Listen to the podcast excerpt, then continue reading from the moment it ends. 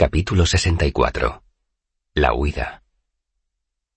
Si bien ninguna familia puede vanagloriarse de tener un pasado absolutamente plácido, los Lagles han sufrido más desgracias que otros.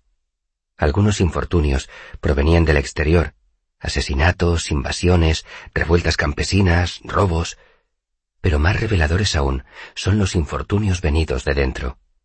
¿Cómo puede prosperar una familia cuando el primogénito y heredero abandona todos los deberes familiares. No debería extrañarnos que sus detractores los llamen a menudo los desdichados. El hecho de que hayan sobrevivido tanto tiempo es un testimonio del poderío de su sangre. De no ser por el incendio de Caluptena, quizá tendríamos documentos que nos permitirían seguir el rastro de la familia Lagles lo suficiente para que ésta rivalizara en antigüedad con el linaje real de Modeg. Tiré el libro sobre la mesa con un descuido que habría encolerizado al maestro Loren. Si el Maer creía que esa clase de información bastaba para conquistar a una mujer, me necesitaba más de lo que imaginaba.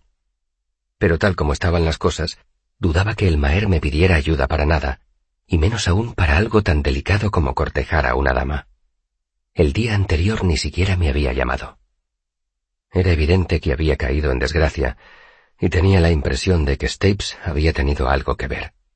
Después de lo que había visto dos noches atrás en la torre de Caudicus, era evidente que Stapes participaba en la conspiración para envenenar al Maer. Decidí esperar, aunque eso significara pasarme todo el día encerrado en mis habitaciones. No era tan necio como para arriesgar la opinión que Alberon tenía de mí, que ya era bastante pobre, presentándome en sus aposentos sin que me hubiera llamado. Una hora antes de la comida vino a verme el vizconde Germen con unas cuantas hojas de chismorreos escritas a mano. También llevaba una baraja de cartas. Quizás se hubiera propuesto imitar a Bredon. Me propuso enseñarme a jugar a Truth, y como yo estaba aprendiendo ese juego, accedí a jugar apostando un sueldo de plata por mano. Germen cometió el error de dejarme repartir, y se marchó un tanto enfurruñado después de que le ganara dieciocho manos seguidas. Supongo que habría podido ser un poco más sutil habría podido jugar con él como con un pescado colgando de una caña y estafarle la mitad de su finca, pero no estaba de humor para esas cosas. No tenía pensamientos agradables y prefería estar a solas con ellos. Una hora después de comer, decidí que ya no me interesaba conseguir el favor del Maer. Si Alberon quería confiar en el traidor de su ballet, era asunto suyo. No pensaba pasar ni un minuto más sentado sin hacer nada en mi habitación, esperando junto a la puerta como un perro apaleado. Me eché la capa sobre los hombros, cogí el estuche de mi laúd y decidí dar un paseo por la calle de los ojalateros. Si el Maer me necesitaba mientras yo estaba fuera, podía dejarme una nota. Nada más salir al pasillo, vi al guardia en posición de firmes junto a mi puerta. Era uno de los guardias de Alberon y llevaba sus colores, azul zafiro y marfil. Nos quedamos un momento quietos. No tenía sentido preguntarle si estaba allí por mí. No había ninguna otra puerta a menos de seis metros en una u otra dirección. Lo miré a los ojos. ¿Cómo te llamas? Hayes, señor. Al menos todavía merecía que me llamaran señor. Eso ya era algo. ¿Y estás aquí porque... Tengo que acompañarlo si sale de su habitación, señor. Muy bien. Entré de nuevo en la habitación y cerré la puerta. ¿De quién habría recibido las órdenes? ¿De Alberon o de Stapes? En realidad no importaba. Salí por la ventana al jardín, crucé el arroyo, pasé detrás de un seto y trepé por un muro de piedra decorativo. Mi capa de color granate no era idónea para escabullirme por el jardín, pero en cambio me camuflaría muy bien contra el rojo de las tejas del tejado. A continuación, subí al tejado de los establos, pasé por un pajar y salí por la puerta trasera de un granero abandonado. Una vez allí, solo tenía que saltar una valla y habría salido del palacio del Maer. Fue muy sencillo. Entré en doce posadas de ojalateros hasta que encontré en la que se hospedaba Dena. Como no estaba allí en ese momento, seguí paseando por la calle, con los ojos muy abiertos y confiando en mi suerte. Al cabo de una hora la vi. Estaba de pie detrás de un corro de gente, mirando una representación callejera de tres peniques por un deseo, lo creáis o no. Tenía la piel más bronceada que la última vez que la había visto en la universidad, y llevaba un vestido de cuello alto, a la moda local. Su melena, lisa y oscura, le caía por la espalda, excepto una fina trenza que colgaba junto a su cara. Nuestras miradas se encontraron en el preciso instante en que Ortiga Muerta recitaba su primer verso de la obra. Curo vuestras dolencias, son remedios sin falencia, pociones a penique, garantizo el resultado. Si el corazón fastidiado tienes, o si las piernas no le abrieres, a mi carro derecho vente, encontrarás lo que tanto habías buscado. Dena sonrió al verme. Habríamos podido quedarnos a ver la obra, pero yo ya sabía cómo acababa. Unas horas más tarde, Dena y yo comíamos uvas dulces de Vint a la sombra del tajo. Algún picapedrero diligente había tallado un pequeño nicho en la piedra blanca del precipicio, proporcionando unos asientos lisos de piedra. Era un sitio acogedor, que habíamos descubierto mientras paseábamos sin rumbo fijo por la ciudad. Estábamos solos, y yo me consideraba el hombre más afortunado del mundo. Lo único que lamentaba era no tener el anillo de Dena conmigo. Habría sido el regalo sorpresa perfecto para nuestro encuentro sorpresa. Peor aún, ni siquiera podía hablarle a Dena del anillo. Si lo hacía, me vería obligado a admitir que lo había utilizado como garantía del préstamo de Debbie. Veo que te van bastante bien las cosas, comentó Dena frotando el dobladillo de mi capa granate con los dedos. ¿Te has hartado de andar todo el día entre libros? Me he tomado unas vacaciones, dije evasivo.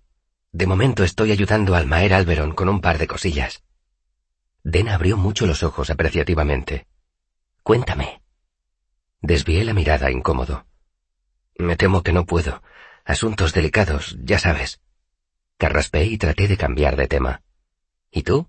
A ti tampoco debe de irte mal por lo que se ve. Pasé dos dedos por el bordado que decoraba el cuello alto de su vestido. Bueno, yo no me codeo con el Maer dijo haciendo un gesto exageradamente deferente hacia mí. Pero como mencionaba en mis cartas, eh... ¿Cartas? La interrumpí.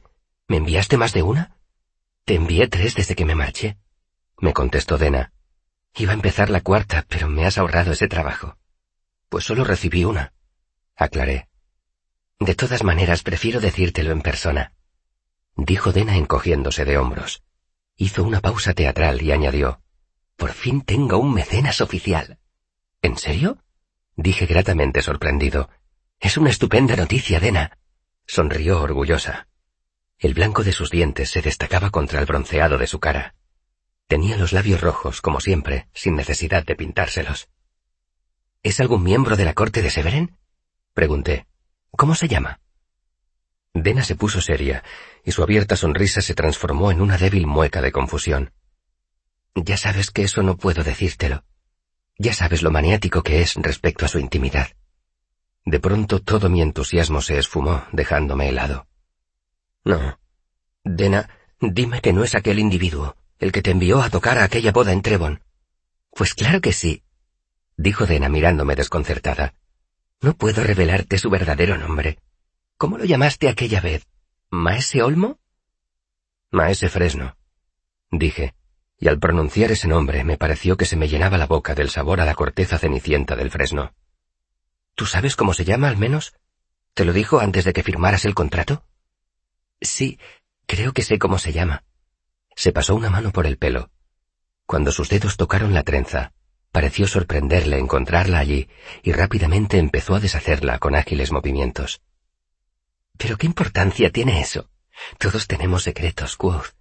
Mientras siga tratándome bien, no me importa mucho saber cuáles son los suyos. Ha sido muy generoso conmigo. No es simplemente reservado, Dena. Protesté. Por como lo has descrito, yo diría que es paranoico o está metido en asuntos peligrosos. No sé por qué le guardas tanto rencor. No podía creer lo que Dena acababa de decir.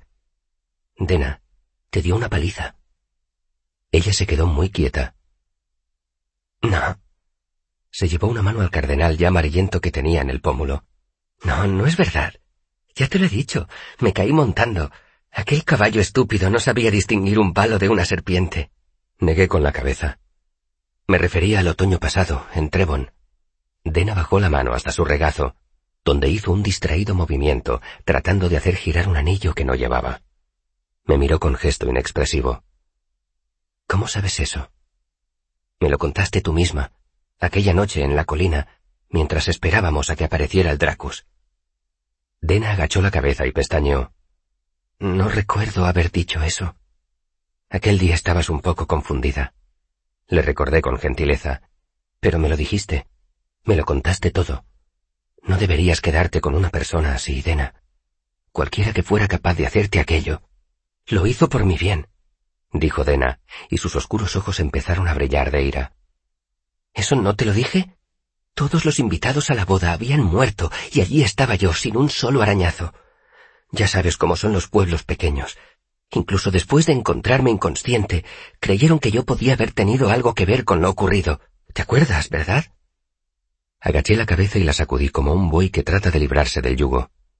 No te creo. Tenía que haber alguna otra forma de solventar la situación. Yo habría encontrado otra forma. Ya, pero no todos somos tan inteligentes como tú. No tiene nada que ver con ser inteligente. Casi gritaba. Él habría podido llevársete con él. Habría podido dar la cara y responder por ti. No, porque nadie podía saber que él estaba allí. replicó Dena. Me dijo. Te pegó. Al pronunciar esas palabras, noté que se acumulaba dentro de mí una ira terrible. No era una ira furiosa y candente, como la que solía caracterizar mis brotes de mal genio. Era una emoción diferente, fría y lenta, y nada más sentirla, me di cuenta de que llevaba mucho tiempo dentro de mí, cristalizando como un estanque que poco a poco se hiela a lo largo de una noche de invierno. Te pegó, repetí, y noté la ira dentro de mí, un bloque sólido de cólera gélida. Nada que digas podrá cambiar eso, y si alguna vez lo veo, seguramente le clavaré un puñal en lugar de estrecharle la mano. Entonces Dena levantó la cabeza y me miró, y vi que la irritación desaparecía de su semblante. Me miró con cariño mezclado con compasión. La clase de mirada que le lanzas a un cachorro cuando gruñe creyéndose terriblemente fiero. Me puso una suave mano en la mejilla y noté que me ruborizaba, avergonzado de pronto de mi propio melodrama. No discutamos, por favor, me suplicó. Por favor, hoy no. Llevaba tanto tiempo sin verte. Decidí dejarlo para no arriesgarme a alejar a Dena de mí. Sabía lo que pasaba cuando los hombres la presionaban demasiado. Está bien, cedí. Vamos a dejarlo por hoy. Pero, ¿puedes decirme al menos para qué te ha traído tu mecenas aquí? Dena recostó la espalda y sonrió de oreja a oreja. Lo siento. Asuntos delicados, ya sabes. Dijo imitándome. No seas así. Protesté. Te lo contaría si pudiera, pero el Maer valora mucho su intimidad. Dena volvió a inclinarse hacia adelante y puso una mano sobre la mía. Pobre Quoth, no es por maldad. Mi mecenas es tan reservado como el Maer. Me dejó muy claro que no quería que hiciera pública nuestra relación. Puso mucho énfasis en eso. Se había puesto seria. Es un hombre poderoso. Me pareció que iba a añadir algo más, pero entonces se contuvo. Lo entendí a mi pesar. Mi reciente roce con la ira del Maer me había enseñado a ser precavido. ¿Qué puedes contarme de él? Dena se dio unos golpecitos en los labios con la yema de un dedo, pensativa. Es un bailarín excelente. Creo que eso puedo decirlo sin traicionar nada. Se mueve con mucha gracia, dijo, y rió al ver mi expresión. Le estoy ayudando a hacer unas investigaciones. Historias y genealogías antiguas. Él me ayuda a escribir un par de canciones para que pueda hacerme un nombre. Titubeó y meneó la cabeza. Me parece que no puedo revelar nada más. ¿Podré oír esas canciones cuando las hayas terminado? Supongo que sí. Sonrió con timidez. Entonces se levantó, me cogió por el brazo y tiró de mí para que me pusiera en pie. Basta de hablar. Ven a pasear conmigo. Sonreí. El entusiasmo de Dena era contagioso como el de un crío pero cuando tiró de mí, dio un gritito, hizo una mueca de dolor y se llevó una mano al costado. Me levanté de un brinco. ¿Qué te pasa? Dena encogió los hombros y compuso una sonrisa forzada mientras se abrazaba las costillas. La caída, dijo. ¡Qué caballo tan estúpido! Si me olvido y me muevo demasiado deprisa, me duele. ¿Te lo ha visto alguien? Solo es un cardenal, dijo, y de la clase de doctores que puedo permitirme no me fío. ¿Y tu mecenas? Pregunté. Seguro que él puede buscarte un buen médico. No tiene importancia. Se enderezó lentamente, levantó ambos brazos por encima de la cabeza e hizo un ágil paso de baile. Al ver lo serio que me había puesto, soltó una carcajada. Dejémonos de hablar de secretos. Ven a pasear conmigo. Cuéntame habladurías morbosas de la corte del Maer. Muy bien, dije, y empezamos a andar. Me han dicho que el Maer se recupera estupendamente de una larga enfermedad. Eres un chismoso pésimo. Eso lo sabe todo el mundo. El baronet Bramston jugó una partida de faro malísima anoche. Dena puso los ojos en blanco. Aburrido. La condesa de Ferre perdió la virginidad mientras asistía a una representación de Daeónica. ¡Ah! Dena se llevó una mano a los labios y reprimió una risa. ¿En serio? Al menos no la tenía después del entreacto, dije en voz baja. Pero resulta que se la había dejado en sus habitaciones, de modo que en realidad no la perdió, sino que no recordaba dónde la había dejado. Los criados la encontraron dos días más tarde mientras limpiaban, Resulta que se había ido rodando debajo de una cómoda. No puedo creer que te haya creído. Protestó Dena indignada. Me dio un manotazo. Entonces volvió a hacer una mueca de dolor y aspiró bruscamente entre los dientes. Ya sabes que he estudiado en la universidad, dije con dulzura. No soy fisiólogo, pero entiendo un poco de medicina. Si quieres, puedo examinarte ese golpe. Dena me miró largamente, como si no estuviera segura de cómo debía interpretar mi ofrecimiento. Me parece que esa es la táctica más circunspecta que nadie ha probado jamás para conseguir que me desnude. Yo... Me puse rojo como un tomate. Dena, yo no pretendía... Dena se rió de mi turbación. Si tuviera que dejar que alguien jugara a los médicos conmigo, serías tú, mi Quoth. Dijo. Pero de momento me ocuparé yo misma. Entrelazó un brazo con el mío y seguimos caminando por la calle. Sé cuidarme sola. Horas más tarde regresé al palacio del Maer. Fui por el camino directo y no por los tejados. Cuando llegué al pasillo que conducía a mis habitaciones, vi que había dos guardias apostados en lugar de uno solo, como antes de salir. Deduje que habían descubierto que me había escapado. Ni siquiera eso consiguió desanimarme mucho, pues el rato que había pasado con Dena me había levantado el espíritu. Además, había quedado con ella al día siguiente para ir a montar a caballo. Tratándose de Dena, era un lujo haber quedado en un sitio y a una hora concretos. Buenas noches, caballeros. Saludé al llegar ante mi puerta. ¿Ha pasado algo interesante durante mi ausencia? No puede salir de sus habitaciones, dijo Hayes con seriedad. Me fijé en que esa vez no me había llamado señor. Me quedé quieto, con una mano sobre el picaporte. ¿Cómo dice? Debe permanecer en sus habitaciones hasta nueva orden, sentenció y uno de nosotros debe quedarse con usted todo el tiempo. Me enfurecí. ¿Y eso lo sabe Alberon? Pregunté con aspereza. Los dos guardias se miraron dubitativos. De modo que había sido Stapes quien les había dado las órdenes. Esa duda sería suficiente para que no se atrevieran a tocarme. Vamos a aclarar esto ahora mismo. Decidí, y eché a andar por el pasillo a buen paso. Los guardias intentaron seguirme haciendo sonar sus armaduras. A medida que recorría los pasillos, iba poniéndome más furioso. Si ya no tenía ninguna credibilidad ante el Maer, prefería liquidar el asunto definitivamente. Ya que no podía ganarme su confianza, al menos podría recuperar mi libertad y la capacidad para ver a Dena siempre que quisiera. Doblé una esquina justo a tiempo para ver al Maer saliendo de sus aposentos. Llevaba un fajo de papeles bajo un brazo y nunca lo había visto con un aspecto más saludable. Al verme, la irritación se reflejó en su rostro, y creí que ordenaría a los guardias que se me llevaran. Sin embargo, lo abordé con toda tranquilidad, como si hubiera recibido una invitación escrita. Excelencia. dije con tono alegre y cordial. ¿Podemos hablar un momento? Por supuesto. replicó él con un tono similar, al mismo tiempo que abría las puertas que había estado a punto de cerrar al salir. Pasa. Escudriñé sus ojos, y vi en ellos una ira tan intensa como la mía. Una parte de mí, la más sensata, tembló un instante, pero mi mal genio imparable galopaba sin freno. Dejamos a los desconcertados guardias en la antecámara, y Alberon me condujo por otra puerta hasta sus aposentos privados. Se palpaba un silencio amenazador, como la calma antes de una inesperada tormenta de verano. No puedo creer que seas tan insolente, dijo el Maer entre dientes una vez que se hubieron cerrado las puertas. Tus descabelladas acusaciones, tus ridículas afirmaciones, No me gusta hacer escenas en público, de modo que ya nos ocuparemos de eso más tarde. Hizo un ademán imperioso. Vuelve a tus habitaciones y no salgas hasta que decida qué quiero hacer contigo. Excelencia. Supe por cómo cuadraba los hombros que estaba a punto de llamar a los guardias. No te oigo, dijo con rotundidad. Entonces nuestras miradas se cruzaron.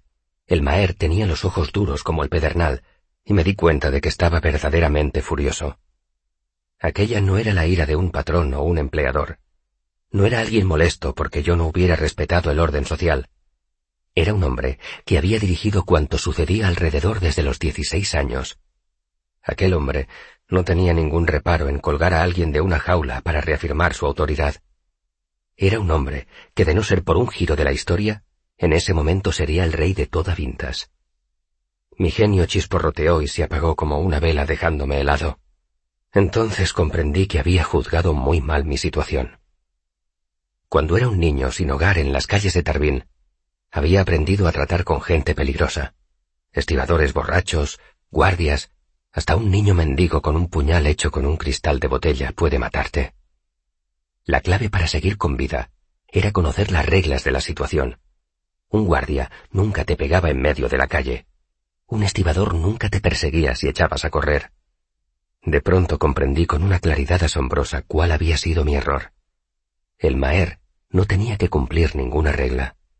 Podía ordenar que me mataran y que luego colgaran mi cuerpo sobre las puertas de la ciudad. Podía encerrarme en la cárcel y olvidarse de mí. Podía dejarme allí mientras yo me moría de hambre y enfermaba. Yo no tenía posición, ni amigos que pudieran interceder por mí. Me hallaba indefenso como un niño con una espada hecha con una rama de sauce.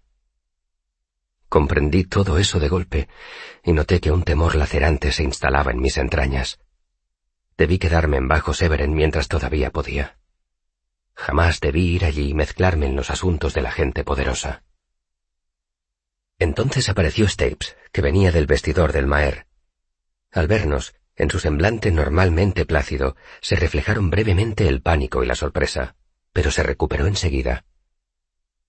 Les ruego que me disculpen, señores, dijo, dio media vuelta y se marchó por donde había llegado. Stapes, dijo el Maer antes de que el ballet desapareciera. Ven aquí. Stapes volvió a entrar en la habitación. Se retorcía las manos con nerviosismo. Tenía la mirada acongojada de un hombre culpable, un hombre al que habían sorprendido haciendo algo que no debía. Stapes, ¿qué llevas ahí? inquirió Alberon con seriedad. Me acerqué más y vi que el ballet no se retorcía las manos, sino que llevaba algo en ellas. No es nada. Stapes. bramó el Maer. ¿Cómo te atreves a mentirme? Enséñamelo ahora mismo. El corpulento ballet se quedó como aturdido y abrió las manos. En la palma tenía un pajarillo brillante como una piedra preciosa, sin vida. Stapes había palidecido por completo. Desde que el mundo es mundo, Jamás la muerte de una criatura tan bonita había traído tanto alivio y tanta alegría. Yo llevaba tiempo convencido de que Stapes era un traidor, y allí tenía la prueba irrefutable de su traición. Sin embargo, guardé silencio. El Maer tenía que verlo con sus propios ojos. ¿Qué significa eso? preguntó el Maer. No es bueno pensar en esas cosas, señor, dijo el valet aturullado. Y peor aún darle mucha importancia. Iré a buscar otro. Cantará igual de bien. Hubo una larga pausa. Vi que Alberon se esforzaba para contener la ira que había estado a punto de desatar sobre mí. El silencio siguió prolongándose. Stapes, dije despacio, ¿cuántos pájaros ha sustituido estos últimos días? Stapes se volvió hacia mí con expresión indignada. Antes de que el ballet pudiera hablar, el Maer intervino. Contéstale, Stapes. Dijo con voz casi entrecortada. ¿Ha muerto alguno más? Stapes miró al Maer con aflicción. Oh, Ran, no quería molestarte. Estabas muy enfermo. Entonces me pediste que te llevara los pájaros y pasaste una noche espantosa, y al día siguiente había muerto uno. Miraba el pajarillo que tenía en la palma de la mano y hablaba cada vez más deprisa, atropelladamente. Aquella falta de fluidez tenía que ser a la fuerza sincera. No quería llenarte la cabeza de ideas macabras hablándote de animales muertos, así que lo saqué de la jaula y metí otro nuevo. Entonces empezaste a encontrarte mejor y todos los días morían cuatro o cinco pájaros. Cada vez que miraba encontraba otro en el suelo de la jaula, como una pequeña flor cortada. En cambio tú te recuperabas muy bien, por eso no quise mencionarlo. Stapes tapó al sorbicuelo muerto con la mano ahuecada. Es como si estuvieran entregando sus pequeñas almas para que tú te curases. De pronto algo se soltó en su interior y rompió a llorar. Eran los profundos y desconsolados sollozos de un hombre sincero, que lleva mucho tiempo asustado y sintiéndose impotente, viendo morir poco a poco a un amigo querido. Alberon se quedó inmóvil un momento, perplejo, y toda su ira lo abandonó. Entonces avanzó y abrazó a su ballet. Stapes, dijo en voz baja, en cierto modo es así. Tú no has hecho nada de lo que se te pueda culpar. Salí discretamente de la habitación y me puse a retirar los bebederos de la jaula dorada. Una hora más tarde estábamos los tres cenando juntos en los aposentos del Maer. Alberon y yo explicamos a Stapes lo que había estado pasando aquellos últimos días. Stapes estaba loco de alegría. Su amo no solo estaba curado, sino que su salud seguiría mejorando. Para mí, después de haber contrariado a Alberon, contar de nuevo con su favor era un gran alivio. Sin embargo, me daba cuenta de lo cerca que había estado del desastre. Fui sincero con el Maer respecto a mis equivocadas sospechas sobre Stapes y ofrecí al ballet mis sinceras disculpas. Stapes, a su vez, admitió las dudas que había abrigado respecto a mí. Al final nos dimos la mano y pensamos mejor el uno del otro. Estábamos charlando mientras terminábamos de cenar, cuando Stapes se levantó de pronto, pidió disculpas y salió precipitadamente de la habitación. La puerta, explicó el Maer, tiene el oído de un perro. Es asombroso. Stapes le abrió la puerta al individuo alto con la cabeza afeitada, al que yo había visto examinando unos mapas con Alberon el día de mi llegada. El comandante Dagon. Dagon entró en la habitación, y sus ojos se dirigieron rápidamente hacia cada uno de los rincones, hacia la ventana, hacia la otra puerta. Entonces se clavaron en mí y otra vez en el Maer. Cuando nuestras miradas se encontraron, los instintos salvajes que me habían mantenido vivo en las calles de Tarbín me aconsejaron huir, esconderme, hacer cualquier cosa con tal de alejarme de aquel hombre. Dagon, dijo el Maer alegremente, ¿cómo va todo? Bien, Excelencia. Se quedó de pie, alerta, sin mirar a los ojos al Maer. ¿Serías tan amable de arrestar a Caudicus por traición? Hubo una breve pausa. Sí, Excelencia. Calculo que serán suficientes ocho hombres siempre que no se dejen llevar por el pánico ante una situación complicada. Sí, Excelencia. Empecé a captar sutiles diferencias en las respuestas de Dagon. Vivo, añadió Alberon como si contestara una pregunta. Pero no hace falta que seas muy delicado con él. Sí, Excelencia. Dicho eso, Dagon se dio la vuelta. Si de verdad es un arcanista, debería usted tomar ciertas precauciones, Excelencia. Me apresuré a intervenir. Me arrepentí de haber empleado la palabra debería, nada más pronunciarla, porque sonó excesivamente presuntuosa. Tendría que haber dicho, quizá quiera tomar ciertas precauciones. Pero Alberon no debió de reparar en mi error. Sí, por supuesto. Para atrapar a un ladrón hace falta ser ladrón. Cuando lo dejes abajo, Dagon, átale las manos y los pies con unas buenas cadenas de hierro, de hierro puro. Amordázalo y véndale los ojos. Caviló un instante, dándose golpecitos en el labio con un dedo. Y córtale los pulgares. Sí, Excelencia. ¿Crees que con eso será suficiente? me preguntó Alberón. Contuve las náuseas y me esforcé para no retorcerme las manos sobre el regazo. No sabía qué era lo que me producía mayor desasosiego, la alegría con que Alberon daba las órdenes o la impasibilidad con que Dagon las aceptaba. Con un arcanista de verdad no se podía jugar, pero la idea de dejar lisiado a Caudicus me parecía más horrorosa que la de matarlo. Dagon se marchó, y cuando se cerró la puerta, Stapes se estremeció y dijo, Dios mío, Ran, cada vez que lo veo es como si me echaran un chorro de agua fría por la espalda. No sé por qué no te libras de él. ¿Para que se lo quede otro? Repuso el Maer riendo. No, Stapes, Lo quiero aquí, mi perro rabioso atado con una correa corta.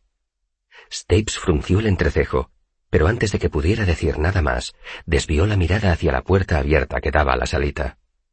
Vaya, otro. Fue hasta la jaula y volvió con otro zunzún muerto en la mano.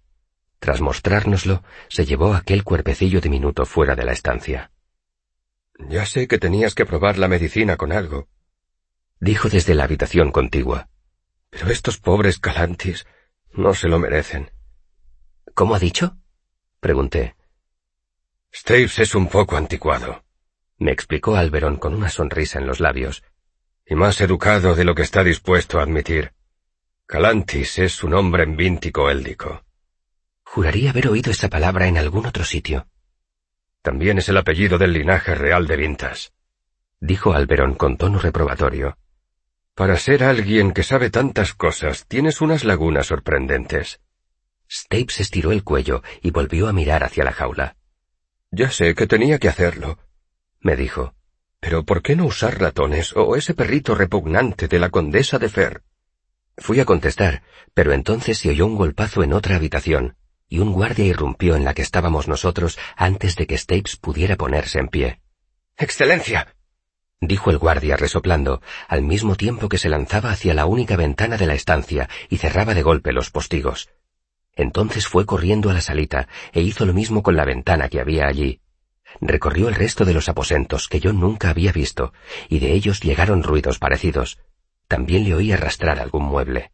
Stapes, desconcertado, fue a ponerse en pie, pero el maer sacudió la cabeza y le hizo una seña para que se sentara. Teniente, gritó con un deje de irritación en la voz. Le ruego que me disculpe, Excelencia, dijo el guardia al volver a la habitación, respirando entrecortadamente. Son órdenes de Dagon. Tenía que asegurar sus aposentos inmediatamente. Deduzco que no ha salido todo bien, dijo Alberon con aspereza. Caudicus no nos abrió la puerta cuando fuimos a la torre. Dagon nos hizo derribarla. Había... no sé qué era, Excelencia. Una especie de espíritu maligno. Anders está muerto, Excelencia. Caudicus no estaba en sus habitaciones, pero Dagon ha salido en su busca. El rostro de Alberon se ensombreció. ¡Maldita sea! Bramó golpeando el brazo de su butaca con un puño. Arrugó la frente y dio un suspiro explosivo. Muy bien.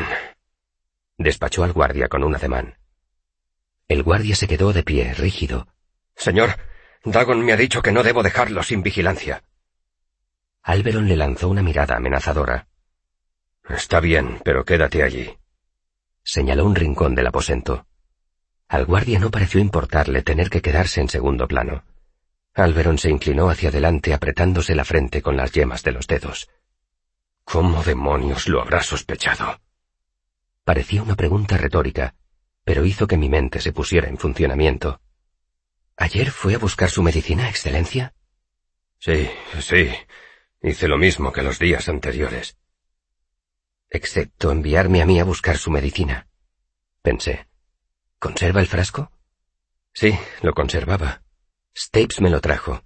Le quité el tapón y pasé un dedo por el interior del cristal. ¿A qué sabe su medicina, Excelencia? Ya te lo he dicho, es amarga, salobre. Vi que el maer abría mucho los ojos al ver que me llevaba el dedo a la boca y me tocaba con él la punta de la lengua. ¿Estás loco? me dijo atónito. Dulce. Me limité a decir. Entonces me enjuagué la boca con agua y escupí tan delicadamente como pude en un vaso vacío. Saqué un paquetito que llevaba en el bolsillo del chaleco. Lo abrí, puse un poco de su contenido en mi mano y me lo comí haciendo una mueca de asco. ¿Qué es eso? me preguntó Stapes. Lígulo. Mentí. Sabía que la respuesta verdadera, carbón vegetal, solo suscitaría más preguntas. Di un sorbo de agua y lo escupí también. Esa vez el agua salió negra, y Alberon y Stapes se quedaron mirándola pasmados. Me permití un pequeño alarde. Algo debió de hacer sospechar a Caudicus que no se estaba tomando la medicina excelencia. Si de pronto usted le hubiera notado un sabor diferente, le habría pedido explicaciones. Lo vi ayer por la noche, dijo el Maer. Me preguntó cómo me encontraba. Golpeó suavemente el brazo de la butaca con el puño. Maldita suerte. Si es medianamente listo, ya lleva medio día fuera de aquí. No lo alcanzaremos nunca. Pensé recordarle que si me hubiera creído desde el principio, no estaría pasando aquello, pero decidí callarme. Yo aconsejaría a sus hombres que no se acerquen a la torre, Excelencia. Caudicus ha tenido tiempo para preparar todo tipo de maldades allí, trampas y cosas así. El maera sintió con la cabeza y se pasó una mano por delante de los ojos. Sí, claro. Encárgate de eso, Stapes. Creo que voy a descansar un rato. Quizá nos lleve un tiempo solucionar este asunto. Me disponía a marcharme, pero el maer me indicó con una seña que siguiera sentado. Quédate un momento y prepárame una infusión, Quoth. Stapes llamó a los criados. Mientras se llevaban los restos de nuestra cena, me observaron con curiosidad.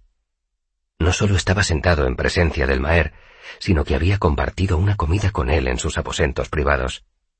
Al cabo de menos de diez minutos, esa noticia ya circularía por todo el palacio. Tras retirarse los criados, le preparé otra infusión al Maer, me disponía a marcharme cuando por encima del borde de la taza, en voz baja para que el guardia no pudiera oírlo, Alberon me dijo, Has demostrado ser digno de confianza, Quoth, y lamento las pequeñas dudas que tuve sobre ti. Dio un sorbo y tragó antes de continuar. Por desgracia, no puedo permitir que se extienda la noticia del envenenamiento, sobre todo habiendo huido el envenenador. Me miró con elocuencia. Eso interferiría con el asunto de que hemos hablado anteriormente. Asentí, dándole la razón. La noticia de que su propio arcanista había estado a punto de matarlo no ayudaría a Alberon a ganar la mano de la mujer con que esperaba casarse. Por desgracia, continuó, esta necesidad de discreción también me impide ofrecerte la recompensa que mereces. Si la situación fuera diferente, regalarte tierras me parecería una muestra de agradecimiento muy pobre. Te concedería también un título. Mi familia todavía conserva ese poder, y no depende para ello del rey. Me daba vueltas todo de pensar en las repercusiones que podía tener lo que estaba diciendo el Maer. Sin embargo, prosiguió, si hiciera eso tendría que dar explicaciones, y si hay algo que no puedo permitirme es dar explicaciones. Alberon me tendió una mano, y tardé un momento en darme cuenta de que lo que pretendía era que se la estrechara. Estrecharle la mano al Maer Alberón no era algo que uno hiciera todos los días. Lamenté inmediatamente que la única persona presente para verlo fuera el guardia. Confié en que fuera chismoso. Le di la mano con solemnidad y Alberon continuó. Estoy en deuda contigo. Si alguna vez necesitas ayuda, tendrás a tu disposición toda la que pueda prestarte un noble agradecido. Asentí con la cabeza y traté de aparentar serenidad, pese a lo emocionado que estaba. Aquello era exactamente lo que yo esperaba conseguir. Con los recursos del Maer, podría realizar una investigación bien coordinada sobre los Amir. Él podría conseguirme acceso a los archivos eclesiásticos, bibliotecas privadas, lugares donde los documentos importantes no habían sido expurgados ni editados como en la universidad. Pero sabía que aquel no era el momento adecuado para decírselo. Alberon me había prometido su ayuda. Preferí esperar que llegara el momento y, entre tanto, decidir qué clase de ayuda quería pedirle. Salí de los aposentos del Maer, y Stapes me sorprendió con un abrazo mudo. Su semblante no habría transmitido mayor agradecimiento si yo hubiera salvado a toda su familia de un edificio en llamas. Joven señor, dudo que entienda usted lo mucho que le debo. Si alguna vez necesita algo, no tiene más que hacérmelo saber. Me cogió una mano y me la estrechó con entusiasmo. Al mismo tiempo, noté que me clavaba algo en la palma. Ya en el pasillo, abrí la mano y vi un fino anillo de plata con el nombre de Stapes grabado en una cara. Junto a él había otro anillo que no era de metal. Era blanco y liso, y también llevaba grabado el nombre del ballet con letras toscas. No tenía ni idea de cuál podía ser su significado. Volví a mis habitaciones, casi ebrio de tanta buena fortuna.